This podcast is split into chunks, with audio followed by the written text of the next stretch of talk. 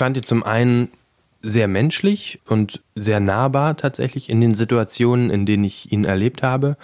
Und fand ihn auch sehr klar in dem, was er über Umwelt gesagt hat. Also das waren, da waren Gedanken da drin, die, wenn man sie zu Ende denkt, eigentlich zu einem sehr radikalen Politikverständnis führen müsste. Hinter der Geschichte.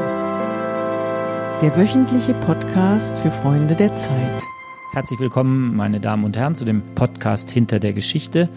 Heute ist was ganz Spannendes bei uns hier auf der Tagesordnung. Und zwar sitzt hier bei mir mein Kollege Fritz Habekus. Er war unterwegs mit dem Bundespräsidenten. Das alleine ist noch keine Podcast-Einblendung wert. Aber er war in Südamerika und auf den Galapagos-Inseln. Fritz, hallo. Mein Name ist übrigens Moritz Müller-Wirth. Ich bin stellvertretender Chefredakteur der Zeit. Und jetzt frage ich Fritz, wo wart ihr genau? Hallo, also wir waren in Kolumbien und Ecuador und zu Ecuador gehören die Galapagos-Inseln.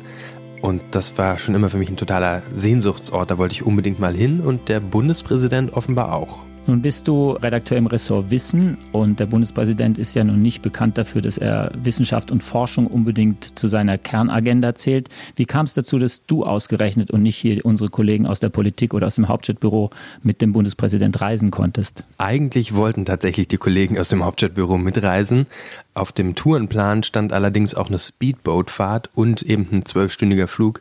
Und das hat der Rücken der oder die, der Kollege nicht mitgemacht. Deswegen ist es bei mir gelandet. Und ich glaube nicht, weil ich so eine große Steinmeier-Expertise habe, sondern weil das Thema der Reise Alexander von Humboldt war und sein Naturverständnis und ich deswegen in Frage kam. Wie sehr muss man, bevor wir jetzt über die Details der Reise reden, wie sehr muss man denn Alexander von Humboldt und Südamerika-Experte sein, um in so einer Delegation irgendwie auf Augenhöhe mitreden zu können? Also die meisten Journalisten, die mitgefahren sind, waren tatsächlich Hauptstadtjournalisten, die, glaube ich, keine besonders ausgewiesene Experten waren. Hauptstadtjournalisten, muss man, glaube ich, erwähnen, sind Journalisten, die den politischen Betrieb in Berlin begleiten und eben nicht speziell Humboldt-Experten sind. Du hingegen kommst eher aus der Humboldt-Ecke.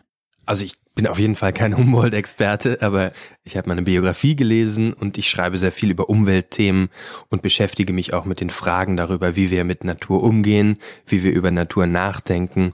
Und das sind interessanterweise auch Fragen, die Humboldt schon vor über 200 Jahren gestellt hat. Deswegen ist mir der Denkraum, aus dem Humboldt kommt, sehr vertraut. Das hast du sehr anschaulich, wie ich finde, in deinem Text geschrieben, der jetzt in der aktuellen Ausgabe der Zeit erscheint. Das ist zu lesen, darüber müssen wir und wollen wir jetzt hier gar nicht reden. Mich interessiert eher so eine Delegationsreise. Man hat ja Bilder gesehen vom Bundespräsidenten in vergleichsweise legerem Outfit. Was heißt das Reise mit dem Bundespräsidenten? Sitzt man da mal neben ihm oder geht man dann auch an die Bar oder ist das alles doch gerade beim Bundespräsidenten nach wie vor sehr protokollarisch und getrennt? Das waren genau die Fragen, die ich mich auch gefragt habe. Und ich habe extra vorher nochmal mit dem Bundespresseamt telefoniert, um mich über Dresscode und solche Sachen zu informieren. Man kriegt dann vorher ein Programm ausgehändigt, wo dann tatsächlich bis auf fünf Minuten genau ausgegeben ist, welcher Programmpunkt geplant ist. Und das ist total durchgetaktet und schon sehr formalisiert. Und er ist ja eben auch das Staatsoberhaupt und deswegen wird er auch mit militärischen Ehren empfangen und so weiter. Und ich glaube aber für viele Journalisten ist Teil der Kalkulation, warum sie da mitfahren, dass man Spitzenpolitiker außerhalb ihres normalen Arbeitsumfelds erleben kann. Und das war bei Steinmeier eben auch so. Und es gibt dann ein paar wenige Slots, bei denen man ihn anders erleben kann als bei öffentlichen Auftritten. Sind die auch schon geplant, diese Slots, oder ergeben die sich wirklich spontan? Die ergeben sich spontan. Es ist natürlich schon geplant, dass Steinmeier auch in sogenannten Hintergrundgesprächen mit Journalisten zusammensitzt und anders erzählt, als er das von einer laufenden Kamera tun würde.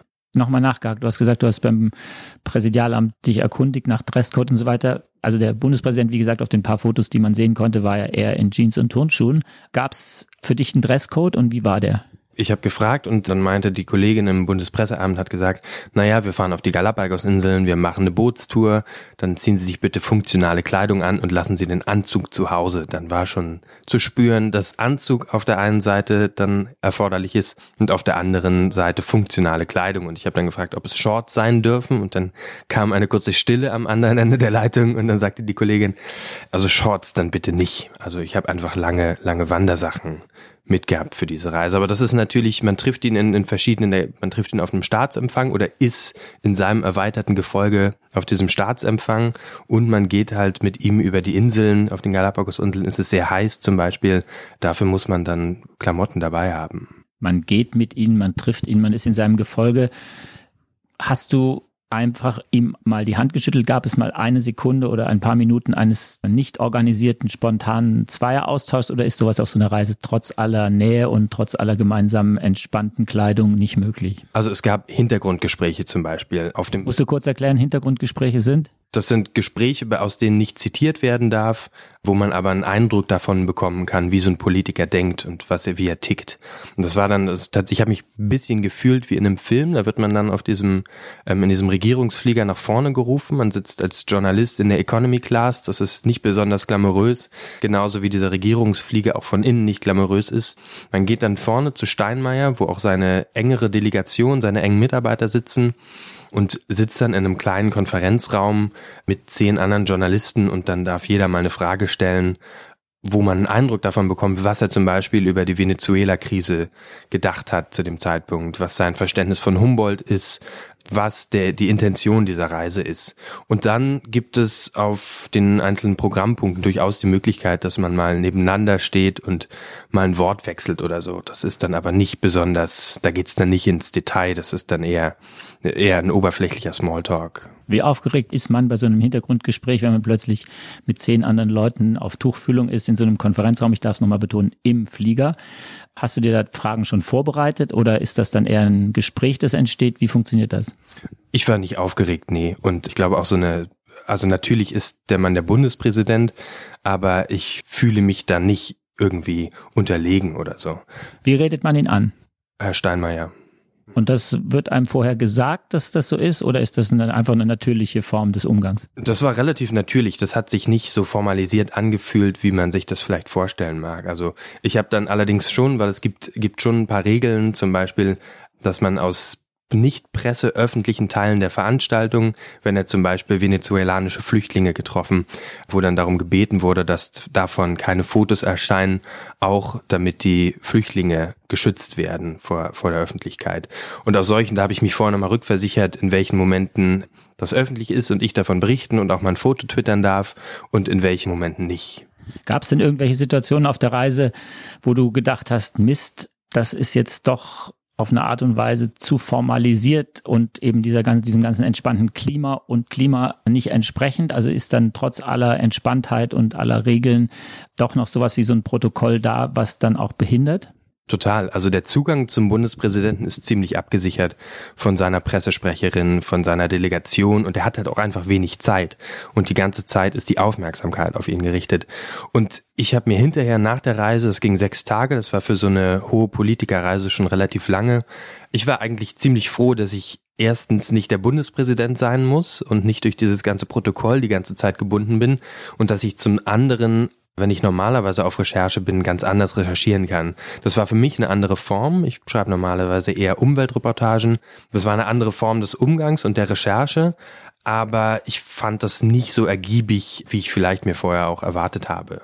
Wie war das mit den Kollegen? Ich meine, du warst ja da, hast du ja selber eben gesagt, eher so ein bunter Vogel auf den Galapagos-Inseln mit der Hauptstadtpresse, die ja alltäglich mit Politikern auf diese Weise umgehen und auch verreisen.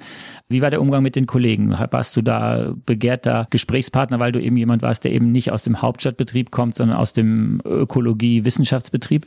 Also man hat sich da sehr, sehr gut ergänzt und ich sehr diplomatisch ausgedrückt.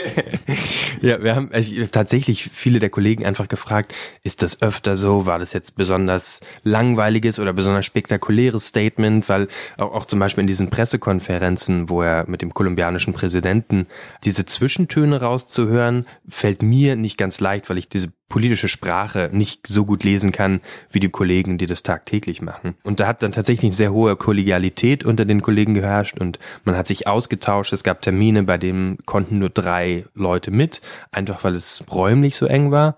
Dann haben die Radiokollegen zum Beispiel hinterher ihre Töne ausgetauscht oder die Fernsehkollegen haben Bilder ausgetauscht oder der Kollege vom Spiegel, der auch da war aus dem Hauptstadtbüro des Spiegels, hat mir erzählt, was er auf dem Termin mit Steinmeier am Strand von Galapagos erlebt hat. Und das darfst du dann auch natürlich so schreiben, weil, also das, da wird einfach Information geteilt, wie, also ohne Konkurrenzgedanken und so weiter, ist ja eigentlich eine ganz schöne, ein schöner Befund. Fand ich auch eine ganz angenehme Erfahrung, ja. ja. Mhm. Es gibt ja, ich habe die Erfahrung auch mal gemacht, wenn man in so eine sechs Tage in so einer Delegation ist, ist man ja doch viel mit den Leuten zusammen, auch mit den Politikern oder seiner Umgebung, Pressesprecher und so weiter. Leute, mit denen man auf die man ja normalerweise mit so einer professionellen Distanz auch reagiert. Das sind ja auch unterschiedliche Aufgaben, die, die, die wir zu erfüllen haben und die Leute, die die Pressearbeit für Politiker machen. Gibt es auf so einer Reise dann so Momente der Verbrüderung an der Bar und so, wo man dann plötzlich im Nachhinein am nächsten Morgen oder am nächsten Tag denkt, oh Mann, das ist jetzt vielleicht doch ein Tick zu intensiv, zu nah gewesen? Es gab Momente, in denen ich zum Beispiel mit der Frau aus der Medienbetreuung einfach, wir haben, wir haben eine ähnliche biografische Herkunft. Wir kommen, ich komme aus Brandenburg, sie kam aus Mecklenburg-Vorpommern, einfach nicht so weit voneinander entfernt. Darüber haben wir uns unterhalten und da fiel dann ein Teil der professionellen Distanz weg. Das war aber immer sehr, sehr klar, wann wann es nötig war, diese Distanz zu wahren, und zwar von beiden Seiten. Und da war es, Nähe hilft da in dem Fall, glaube ich, niemandem.